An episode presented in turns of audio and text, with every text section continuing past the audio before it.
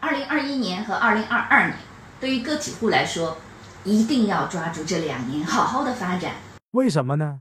因为疫情的原因，国家给个体户这两年的时间，在应纳税所得额，也就是税法视角下的利润一百万以内减半征收。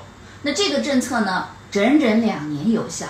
于是有同学说：“哎，汪老师，汪老师，国家这个政策发布的时候呢，有点晚了。那我在这个发布政策之前，二零二一年初我已经交了所得税了。那么这个所得税，呃，我们个体工商户，呃，我能怎么处理呢？”个体工商户怎么处理多交的个税？很简单，三种方法。第一，你前面交了，哎，你没有减半征收，对不对？哎，那么多交这一部分后面抵。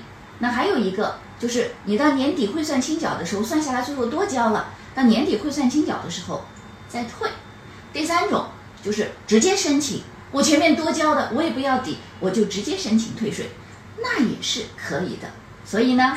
优惠政策在，虽然迟到，但永远不会缺席。如果没有享受到，记得去要。